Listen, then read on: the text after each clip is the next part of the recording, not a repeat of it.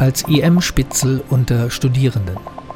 Ein Mann mit Decknamen Erich schleuste sich als inoffizieller Mitarbeiter der Stasi in eine Gruppe von Studierenden ein. Er war psychologisch gebrieft und sollte Beweise finden oder Fallen legen, die diese Gruppe wegen staatszersetzenden Tätigkeiten ins Gefängnis bringen könnte. Die Stasi führte den operativen Vorgang unter dem Namen Revisionist an den Universitäten Leipzig und Berlin. Die angeblichen Revisionisten waren Gedichteschreibende, Marxismus-Leninismus-Studierende und westliche kommunistische Literatur lesende Studierende und Assistenten. An dem operativen Vorgang war auch die Juristische Hochschule Potsdam beteiligt, um psychologische Werkzeuge zur Infiltration und Zersetzung zur Verfügung zu stellen. Wir hören ein Gedächtnisprotokoll von I.M. Erich auf Kassette von 1985. Erich war nicht fest beim Ministerium für Staatssicherheit angestellt, wurde aber für seine, Zitat, konspirativen Tätigkeiten gut bezahlt.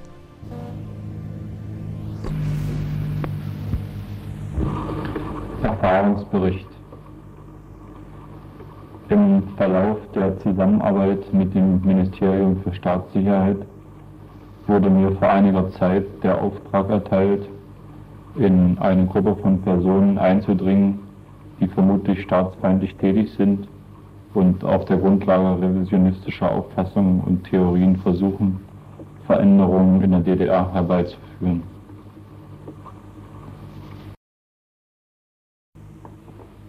Äh, hing aber nur damit zusammen, dass ich selbst persönlich da über Kenntnisse verfüge.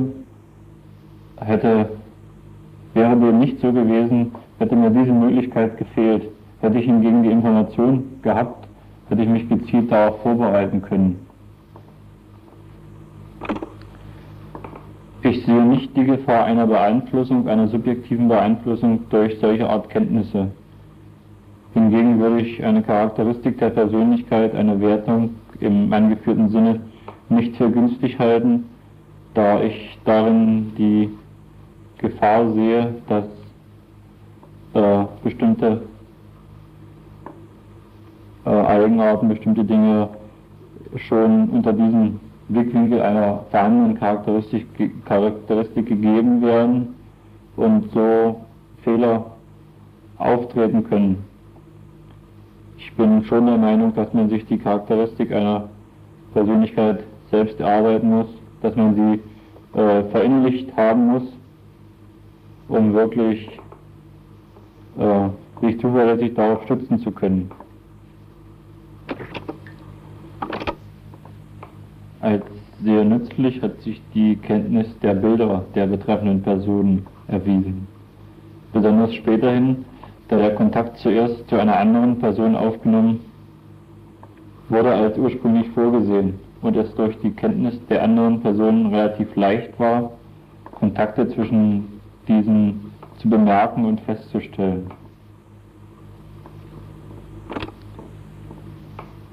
Gleichzeitig mit der Information über die mir gestellte Aufgabe wurde besprochen, wie ich die betreffenden Personen unauffällig kennenlernen und mit ihnen bekannt werden kann.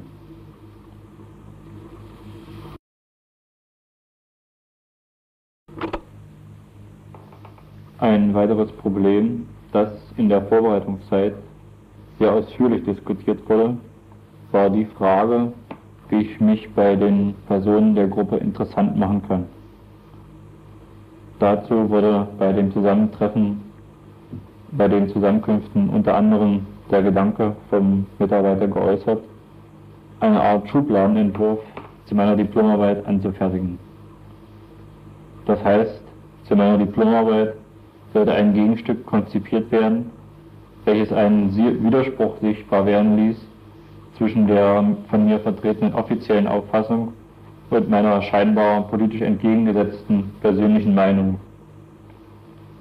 Es wurden dazu mehrere Vorgespräche geführt, Vorentwürfe angefertigt, das heißt erste Gedanken auf einzelnen Blättern, die dokumentieren sollten, dass der Gedanke eines äh, Gegenentwurfs zur Diplomarbeit mich seit längerer Zeit bewegt und um zu zeigen, dass ich diesen Gedanken schon seit längerer Zeit bewege,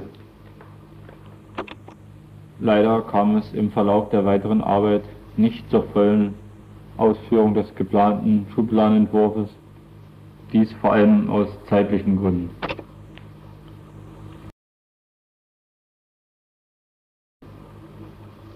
Das hieß dann aber auch, dass ich in den Seminaren, die ich mit gemeinsam dort besuchte, zum einen mich neben ihn setzte, zum anderen ihn aber auch in der Diskussion in seinen Positionen unterstützte.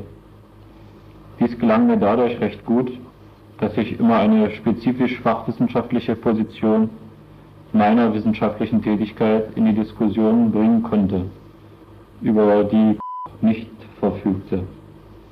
Dies im Übrigen auch auf die Gefahr hin, dass ich gegen den Seminarleiter diskutieren musste, um zu unterstützen, der dort relativ offen seine Ansichten äußerte. Wie gesagt, relativ offen und philosophisch sehr verklausuliert, aber mit einiger Kenntnis seiner Person doch durchaus sichtbar.